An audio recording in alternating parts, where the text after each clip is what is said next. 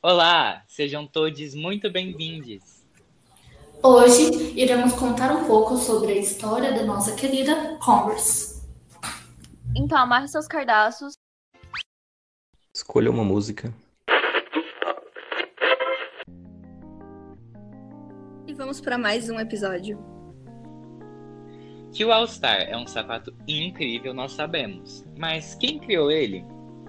Foi Marques Mill Converse, um empresário norte-americano que nasceu em 23 de outubro de 1861. Converse se casou em 1884 com Alice Hilton e eles tiveram três filhinhos, Frieda, Harold e John. A ideia de sapato surgiu após Marx cair de uma escada e se machucar. Ele pensou que solos de borracha pudessem resolver o problema. Então, em 1908, ele abriu as portas da primeira fábrica da Converse, chamada Converse Rubber Shoe Company, localizada em Malden, Massachusetts.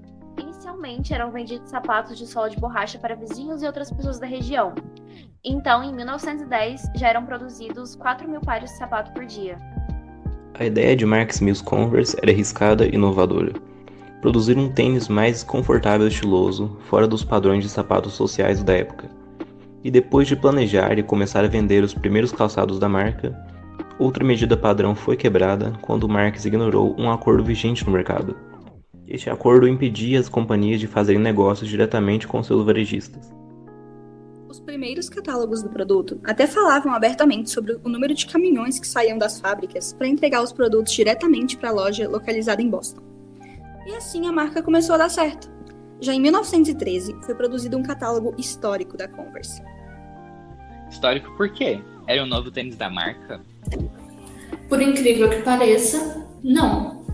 Nesse catálogo tinha uma frase que dizia: Nossa empresa foi fundada em 1908, acreditando profundamente que havia uma grande demanda dos varejistas de tênis por uma companhia que fosse independente o suficiente para não seguir tudo que as outras faziam. Essa frase conseguiu representar perfeitamente a essência da Converse na época.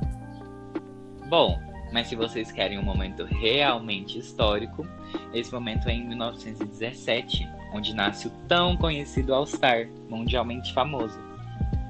O calçado era focado para a prática esportiva, mais precisamente para as quadras de basquete.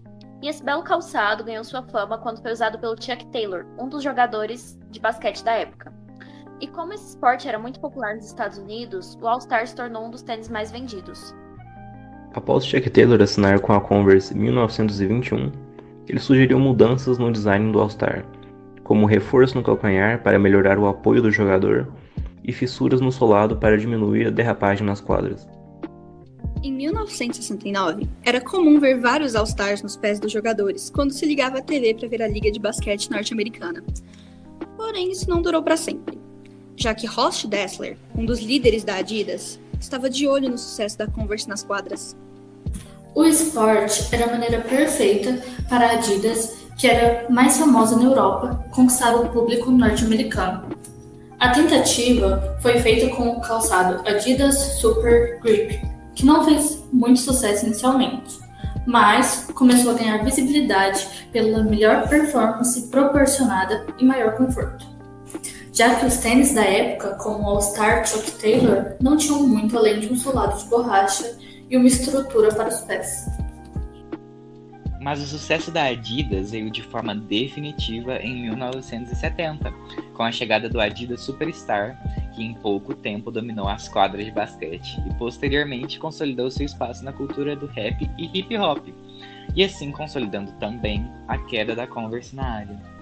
A solução da marca foi conquistar o seu espaço e público-alvo com os jovens do movimento punk no final da década de 70, e depois o seu espaço no rock underground, grunge e indie na década de 90, sendo usado por diversos artistas e músicos do rock, desde Kurt Cobain até Ted no YouTube.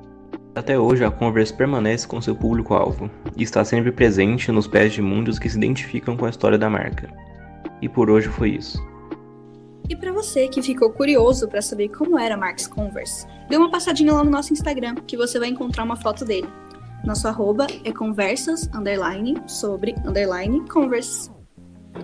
Até amanhã. Você amanhã. Até, Até amanhã. Até.